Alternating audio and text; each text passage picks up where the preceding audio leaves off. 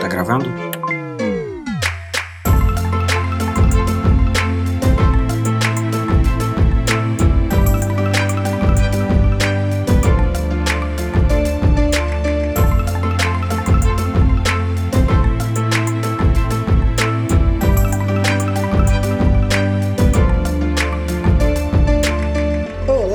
O PH e está começando mais um Projeto Lumos aqui no Pegadoria. Estou ao lado da Ana Flávia.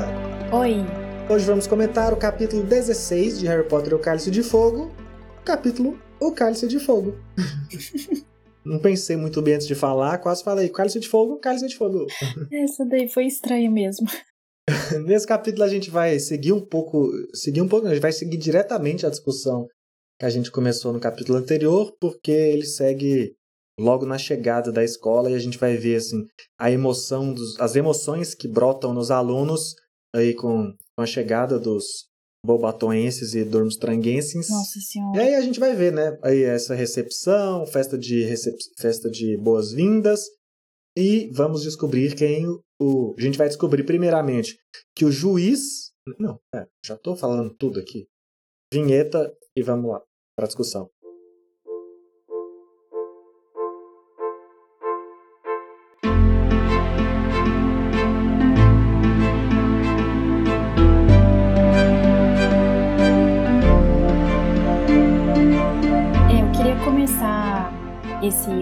Capítulo fazendo aquela, aquele paralelo que a gente costuma fazer entre o fi que eu costumo fazer, na verdade, né? Entre o que tem no filme e o que tem no livro. Porque aqui tem algumas diferenças que eu considero marcantes, assim, que são importantes de serem mencionadas.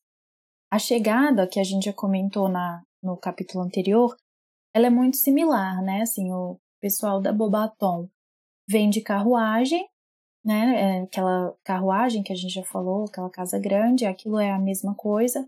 E o pessoal da Durmstrang vem num navio, né? Eles chegam pelo lago. Eu acho interessante até assim que eles eles vêm de navio e não de submarino, e é um navio que anda debaixo da água. E ele é bem descrito no livro, ele é muito descrito como um navio fantasma, né? Do, assim, a minha impressão. Porque ele já está todo destruído tal, então você tem essa, essa noção. É, fica parecendo que é meio que uma, uma carcaça, assim, né? Um, um náufrago que, que viaja, assim, e aí ele submerge quando ele chega no ponto, né, de destino dele. Mas o que eu queria comentar com relação a essas diferenças, é porque até aí tá igual, né? É muito com relação à apresentação que se faz desses alunos, né? Porque no filme eles fazem uma performance, Isso. né? Não é só que eles entram e chegam na escola. É, o pessoal da Durmstrang tem um caráter meio mili militarista, desculpa. Eles têm vestes que são verde musgo, que é muito, né, cor de exército, cor de camuflagem, assim. E é, isso é diferente porque no livro faz uma referência a eles usarem vestes vermelho sangue. Então eu acho que o impacto visual disso seria muito maior, assim, né? Vermelho não é uma cor qualquer, assim. Quando você veste vermelho é uma coisa que chama a atenção, que causa impacto, né? E aqui eles estão de verde musgo, então, e de coturno, né? Muito mais, sei lá, tipo exército mesmo. É, e aí a dança que eles fazem também, né? Muito com um ritmo muito marcado, muito forte, acrobacia, é bem mesmo assim para passar a ideia de que eles são um grupo mais agressivo. Tem um aspecto de vilão também, né? Porque a, a construção de Durmstrang é para ser os vilões, é a escola vilã. Porque a gente já viu a associação lá com Sonserina, com Draco, toda vez, tudo sempre vai criando essas conexões. Esse capítulo fala disso, o próximo capítulo vai ter, a gente vai ver coisa do Karkaroff também indo para esse lado, então sempre a ideia é colocar Durmstrang nesse sentido. Tanto é que a primeira vez que a gente falou da escola, não sei se foi a primeira vez agora na verdade, mas quando a gente mencionou, quando o livro mencionou a escola pela primeira vez, fala que o pessoal lá estuda a arte das trevas, né? Tem essa visão já de que é uma escola dos bruxos maus, durões, assim. Essa coisa da eslávica e germânica mesmo, que a gente comentou de origem lá no programa passado, mas eu acho que a grande diferença, mas eu acho que a principal diferença é isso que você falou, de que no filme parece que Durmstrang é uma escola masculina e Beaubaton é uma escola feminina, quando na verdade as duas são mistas. Sim, inclusive essa é a outra questão que eu ia mencionar, né? Porque assim, você falou as duas são mistas, né? Mas Durmstrang eu não sei se é mista mesmo. Não me lembro de ter menção de que na delegação dessa escola tinham meninas. Mas Bobaton existe uma menção a ter meninos na escola. Né? Eles mencionam que as vestes são azuis, e isso no filme tá igual. Só que no filme é uma delegação totalmente feminina e elas fazem uma dança que é extremamente delicada, é, cheia de suspiros. Aí elas soltam umas borboletinhas brilhantes, uns brilhinhos, né? São movimentos sempre muito assim, é, mais próximo de um balé, enquanto dos outros era uma coisa mais dança tipo aborígene, assim. Então, é, bom, não sei se minhas referências são muito precisas, mas assim, existe essa marcação entre dois extremos que é muito clara. Que, assim, obviamente para o filme funciona muito bem, né? Porque o filme precisa apresentar isso numa velocidade, né? Assim, coisa de segundos ali, em cenas muito rápidas enquanto que o livro consegue desenvolver isso em várias páginas, né, e fazer uma explicação mais longa sobre tudo isso. Só que eu acho que acaba que perde um pouco, né, porque você vê que a escola de Bobaton ela é mais, mais diversificada do que o filme faz parecer. E aí outra coisa que eu acho meio ruim, assim, que é a impressão que eu tenho que o filme cria a ideia de que todas as alunas da Bobaton são vilas, sendo que na verdade uma aluna especificamente seria uma vila que o Rony questiona, né? Comenta, na verdade, que acha que ela é uma vila, que é a aluna que sai lá da mesa da, da Corvinal. É da Corvinal mesmo ou é da Lufa Lufa? Corvinal. Que vai pedir comida é para ele, né? Isso é, é Corvinal mesmo, é, porque já tem Cedrico, né, na outra. E não sei se pode falar isso já? Não, já, já é nesse capítulo, já é podemos isso. falar, porque é desse capítulo que acontece. Porque a Grifinória vai ter o Harry Potter, né? Aí a Sonserina é Durmstrang, a Corvinal é Bobaton e a Lufa-Lufa é o Cedrico. Fica, fica essa associação, assim, essa divisão. É legal, eu acho que eu nunca tinha feito essa associação, assim, que fica cada, cada escola de Hogwarts com um, competi com um competidor para torcer, verdade. Bom, mas aí, assim, seguindo com essa coisa, né, de comparar, tem um último aspecto assim com relação a essa cena da chegada das outras escolas, que na verdade é uma reclamação, assim. Antes até que nem era tanto, era mais de fato um comparativo, pensando que são mídia, são meios de comunicação diferentes, né? Um livro e um filme precisam de recursos muito distintos para se comunicar. É que nesse momento, né, o Dumbledore vai apresentar o que é o torneio Tribruxo para todo mundo, tem uma cadeira de cada lado a mais do lado dele, que é uma para Madame Maxime e uma para o Karkaroff. Mas, além disso, tem duas outras figuras né, que aparecem nesse momento, que é o Bartolomeu Crouch e o Ludo Bagman. Né? E aí a gente entende aqui porque que lá no início do livro a gente ficou questionando, né, para que um capítulo com o nome desses dois, se o capítulo não é sobre os dois, o capítulo é sobre um monte de coisa mas ele precisava forçar a barra para apresentar esses dois personagens, né? E aqui a gente tem a resposta. É exatamente porque eles vão aparecer aqui nesse momento, porque eles são as pessoas que ajudam a organizar o torneio Tribruxo. E aí o que acontece é, o Ludo Bagman não tá nos filmes, né? Ele tá só nos livros. E ele é o personagem que é, que é mais comunicativo, enquanto o Bartô é um cara mais fechado, assim, né? Ele é mais. Uh, ele é mais sério. E no filme, eu acho que ele passa essa seriedade de alguém que é respeitado, de alguém que, que tem um cargo importante no ministério e que é respeitado por isso. E aí no filme, nossa, no filme é muito irritante que ele é uma pessoa que, assim, ele parece que tá tenso e com medo o tempo todo ele parece que tá assim numa crise de nervos constantemente, sabe? Aquela pessoa que fica assim com um tremorzinho assim e que a qualquer momento pode, sei lá, surtar assim, porque ela tá extremamente é, sensível com alguma coisa. E aí não só isso, para piorar, assim, tem uma cena terrível. Ele começa a explicar as regras do jogo, os alunos começam a meio que vaiar, reclamar, e precisa do Dumbledore intervir e pedir silêncio para os alunos para ele poder concluir a fala deles. Sabe? É muito ruim, porque passa um descrédito para esse personagem que eu não acho que condiz com, com a construção dele no livro, sabe? Me incomoda muito isso. Eu não sei se você se incomoda tanto com isso assim que nem eu me incomodo, mas acho chato ele ter essa. ele passar essa impressão no filme que é de um cara que não tá à altura do trabalho dele, sabe? Eu acho que talvez essa impressão pode ser causada pelo fato dele estar tá sozinho no filme, sabe? sozinho em, é, falando dessa dupla, né? Porque eu acho que no livro, essa posição que você falou dele tá um pouco mais quieto, só falar quando precisa, tem muito a ver com o carisma do Ludo Bagman, sabe? Parece que assim, o Ludo é a imagem e o Bartol é a burocracia. Eles funcionam bem dessa forma, né? Um completando o outro, trabalhando meio que como uma dupla mesmo, que é a cara dos eventos, tanto da Copa do Mundo de quadribol, como agora o torneio Tribruxo. Mas aí sem o Ludo Bagman fazendo esse contraponto, fica, fica só essa impressão que você passou de que falta, né? Uma parada que antes ele não precisava ter, porque a dupla dele já tem. E aqui, como ele não tem a dupla que já tem, então quem tem? Deveria ser você. Aí, como você não tem, você parece um incompetente.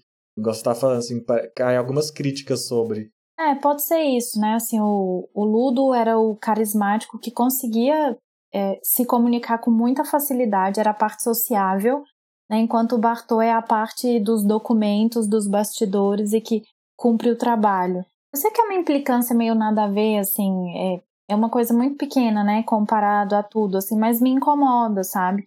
Parece que ele é uma personagem que não consegue impor o respeito, que eu acho que na verdade no livro ele tem. E aí fica muito distinto o que acontece no livro e no filme para mim. É pequeno, mas eu acho, eu acho ok, porque assim, a coisa que você falou, ah, precisa Dumbledore pedir silêncio pro pessoal respeitar. Eu acho bem verossímil, sabe? Porque na escola, pro estudante, eu pensando assim, tentando buscar, o diretor é a autoridade, assim, o diretor é a autoridade máxima, sabe? Então, sei lá, vai ter uma, gente, vai ter uma palestra de um político, de um empresário, sei lá quem na escola. Se o diretor passou uma autoridade para aquela pessoa, você pega a autoridade. Se ele chega, né? E talvez nem assim passe a autoridade que o diretor tem. Porque o diretor é o presidente, é o dono da escola, é o máximo da hierarquia. Qualquer outra pessoa ali é convidada e parece, isso falando na visão do estudante, né, que ainda tem uma visão de mundo um pouco mais limitada, do mundo exterior à escola, parece que a autoridade das outras pessoas não vale muito na escola, assim, ah, e daí que ele é o ministro? Ele não manda aqui, quem manda aqui é nós, nós estamos aqui todo dia, a gente que faz as regras desse lugar, né, esse cara aí, né? É, quando você coloca desse jeito, eu, eu compreendo, assim, eu consigo abrir um pouco mais minha mente, assim, faz, faz mais sentido, não é uma questão de não respeitá-lo enquanto um funcionário do ministério, mas alguém que é simplesmente externo ao universo de Hogwarts, né, para os alunos, pelo menos. Bom, mas aí na sequência eles vão apresentar o torneio tribruxo, né? As regras e tudo mais. Só te interrompendo, antes da gente terminar de falar as coisas aí de torneio tribruxo, que é o que importa, cálice de fogo e seleção, e falar um pouco dos, dos heróis aí que foram escolhidos, dos campeões, falar, né, que duas coisas que eu acho assim, que esse livro está fazendo, já falei um pouco no capítulo passado como eu acho que ele está fazendo isso com a Hermione justamente, mas aqui ele dá, desenvol dá desenvolvimento, desenvolvimento, opa, pro Rony também, que tanto o Rony como a Hermione estão ficando um adolescente chato. Antes eles eram só o amigo do Harry. Agora eles estão tendo personalidade própria. E isso, né, adolescente desenvolvendo personalidades próprias significa um mais chato que o outro. E a Hermione tá reclamando de tudo. Antes era só elfos, mas tá reclamando de tudo. Ai, porque Durmstrang, ai, é só um jogador, vocês estão idolatrando esse cara. Ai, mas essas mulheres, ai, só pode uma mulher bonita. Tá tudo, reclamando de tudo. Tudo virou pra, pra encher o saco. E o Rony reclamando de tudo que a Hermione reclama e mais um pouco. Reclamando que o Draco tá pagando pau pro Vitor Krum, mas porque ele que queria tá pagando pau no lugar. Tá todo mundo só reclamando e eu fico assim, é muito bom por um lado, como tá, isso representa a maturidade dos personagens que estão virando adolescentes e saindo da infância, e isso realmente acontece, essa, tanto a parte da chatice, como a parte de desenvolvendo novos gostos e novos desgostos, né, que gera muita reclamação. Mas ler como adulto é muito chato, porque o adolescente é o ápice da irritação do planeta, né? então ler isso como adulto vai ficando. Ai, gente, para com isso, que chatice. E sem falar também que eles não param, continuam, capítulo 16, e o tópico explosivinho está ali moendo. Nossa, é mesmo. Acho que explosivinho foi a criatura mais comentada, mais comentada inclusive que Bicuço e Norberto, em, somando os dois, assim, talvez. Mas não tinha pegado esse rancinho agora que você falou, talvez. Bom, e sobre isso dos adolescentes, sobre a Hermione, eu não, não tenho essa impressão. Eu acho que ela continua do mesmo jeito que ela já estava, assim, para mim não, não mudou muita coisa. É. Porque ela sempre foi, foi isso, assim, muito incisiva, né, muito enérgica e sempre focada em livros e intelecto. Então, os comentários que ela faz estão sempre muito voltados a criticar alguém que foca no físico, né? Ah, é bonito, ai, é famoso. Não necessariamente no físico, né? Mas nesses aspectos que não não revelam nada sobre a capacidade intelectual da pessoa. Não sei, eu acho que ela é tão fechada nisso, assim, de que só a inteligência importa, né, só o conhecimento importa, que às vezes ela deixa as outras coisas é, como secundárias, e eu acho que ela sempre foi assim. E vai ser muito gradual essa mudança dela, né? Agora o Rony, é, assim, o Rony já eu acho mais complicado, né? Assim, é o que você falou. Ele queria estar tá lá atrás do Krum, eu acho muito chato isso. Ah, Vitor Krum, Vitor Krum, muito cansativo, porque ele queria estar tá lá puxando o saco do Vitor Krum e não consegue, mas acho que vai ter um, um amadurecimento dele aqui. A gente ainda não pode entrar nessa, nessas questões, né, é, porque elas são mais para frente, mas eu acho que vai ser interessante ver como ele vai desenvolver um pouco mais de um lado.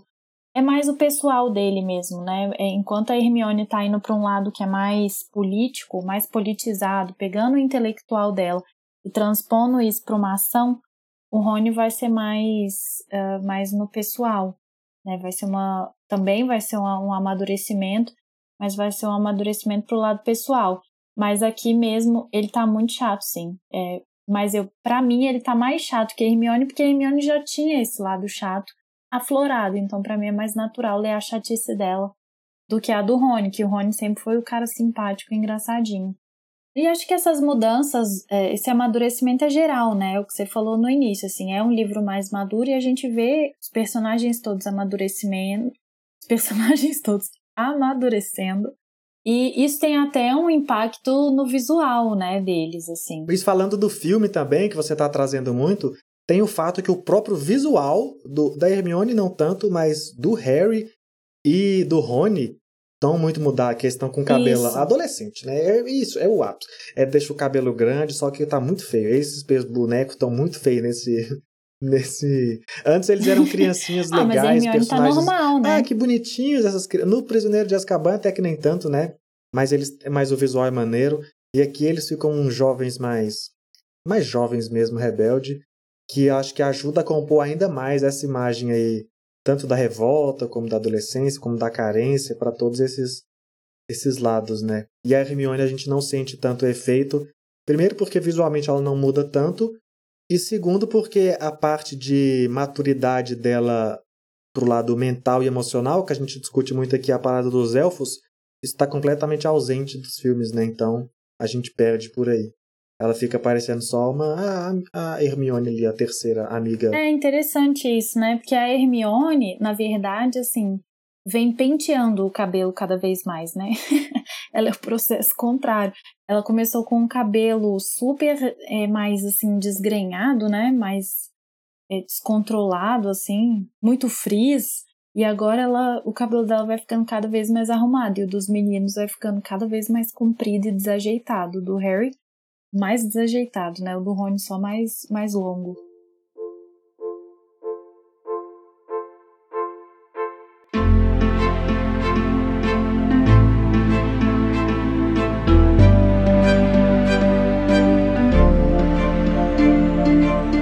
Bom, e aí retomando então, né, a, a questão do lançamento do torneio Tribruxo.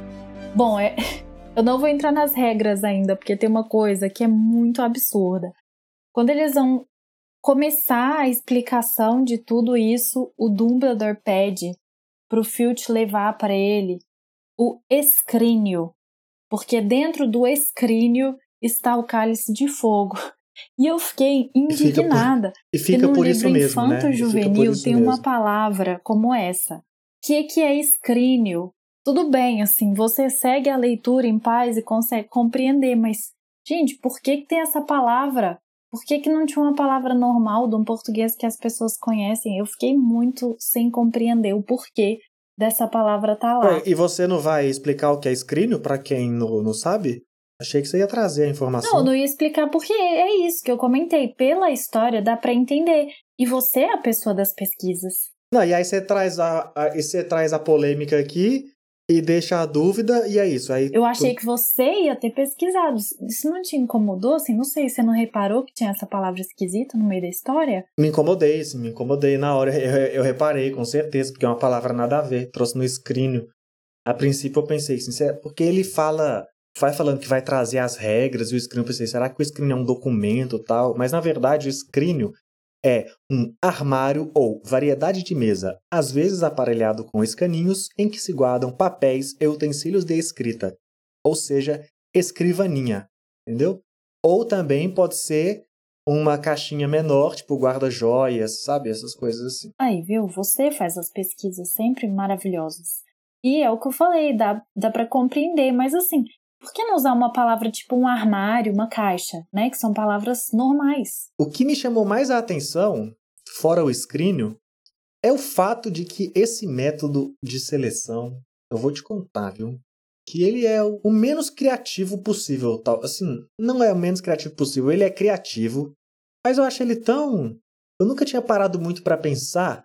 Aí eu fiquei, cara, de todas as possibilidades mágicas, será que esse era o jeito como sempre, a questão: será que esse era o jeito mais eficaz, sabe? Até porque o próprio livro descreve o cálice como um cálice qualquer, fala que é um cálice tosco, rústico e que o grande diferencial mesmo é o fogo. Então, assim, nossa, antes eu tinha a impressão que o cálice de fogo era uma coisa muito mágica e agora eu achei só. Ele é só um copinho ali mesmo e a magia parece que está no fogo, tanto no fogo do cálice como do fogo ao redor ali, a linha etária que impede e mesmo assim achei muito muito não simples, né? Muito não viável, sei lá, não eficaz esse método aí, mas não é o mais importante para a nossa discussão. Eu só fiquei, cara, mais uma vez Hogwarts não tá fazendo as Hogwarts não, né? Os bruxos não estão fazendo as coisas do jeito mais que parece mais legal. Não que eu tenha também a resposta de qual é o mais legal, mas esse não parece que é.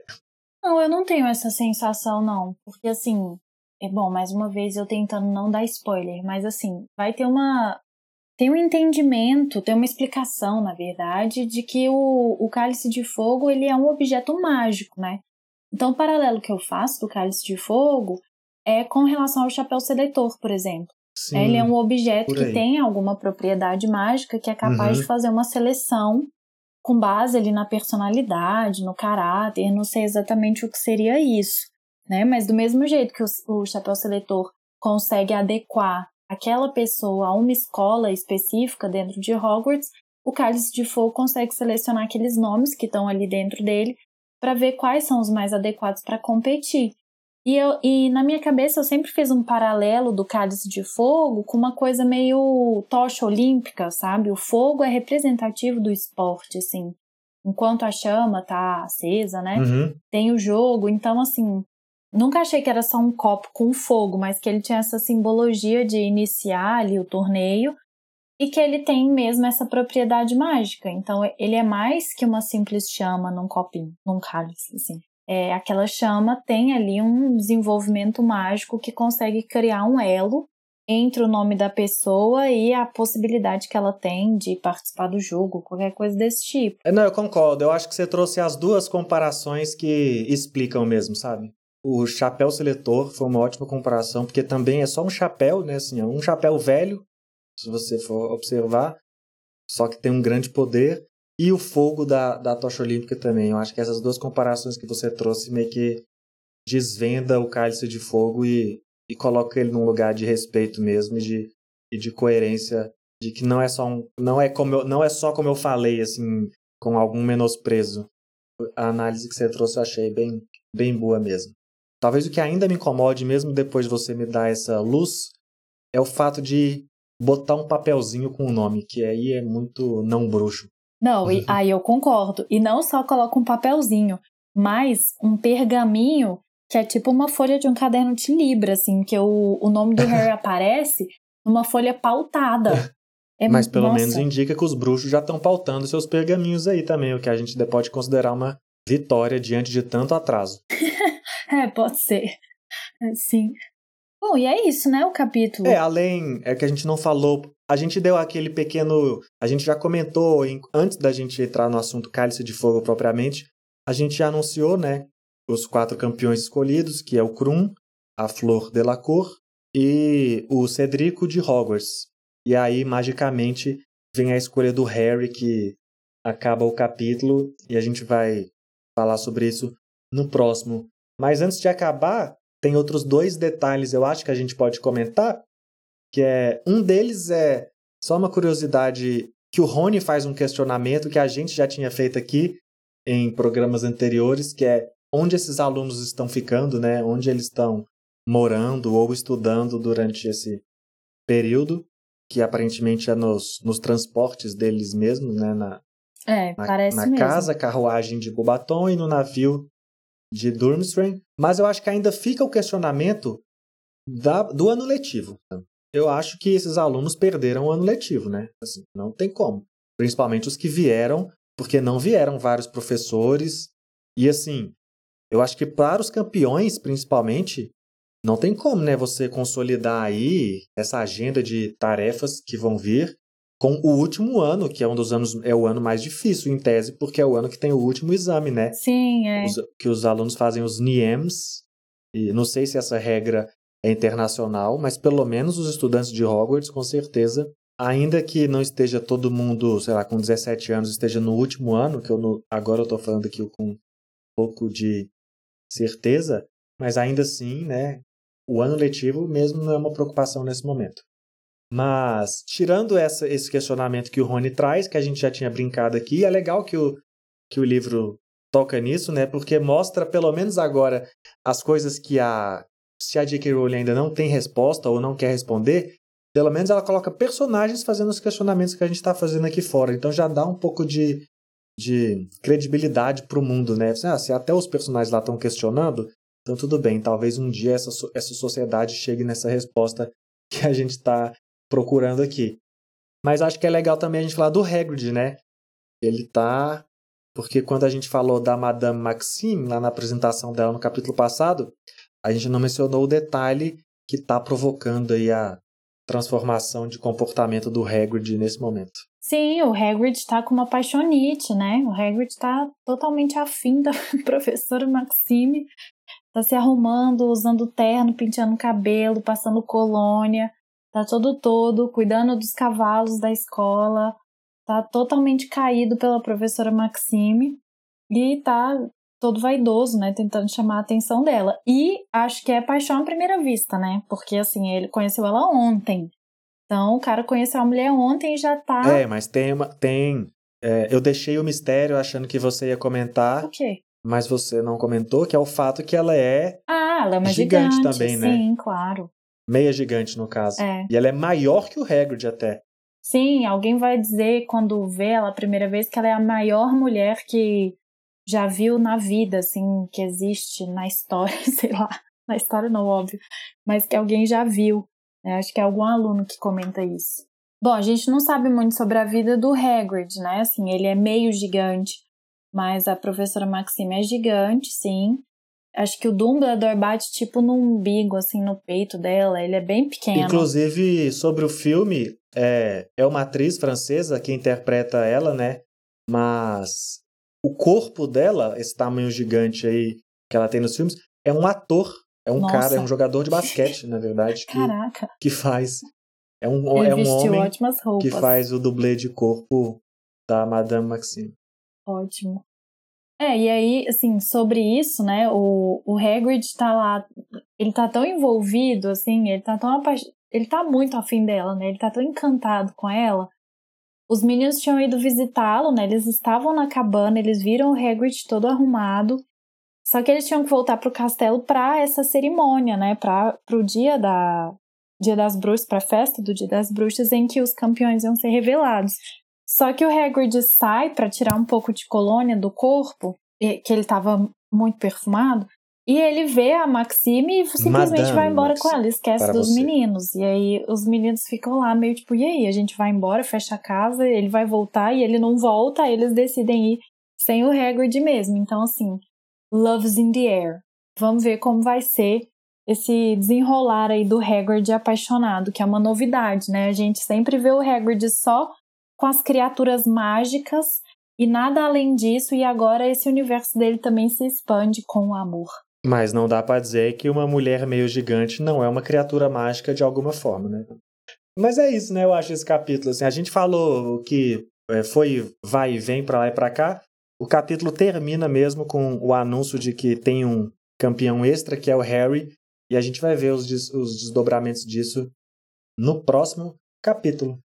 Obrigado por ouvir a gente até aqui, mais uma vez, quem está acompanhando esse livro, que a gente já leu tanta coisa e agora que parece que está começando, né? Que é, é ao mesmo tempo parece cansativo, mas está sendo muito bom, é muito enriquecedor fazer essa preparação diversificada, né? E vamos ver onde isso vai nos levar acompanhando os próximos capítulos. Para isso, não deixe de nos seguir no Spotify.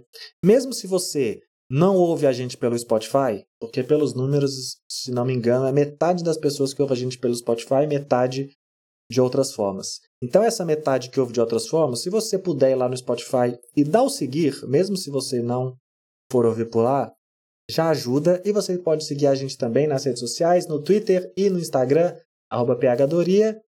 E a gente volta no próximo capítulo. Tchau. Tchau.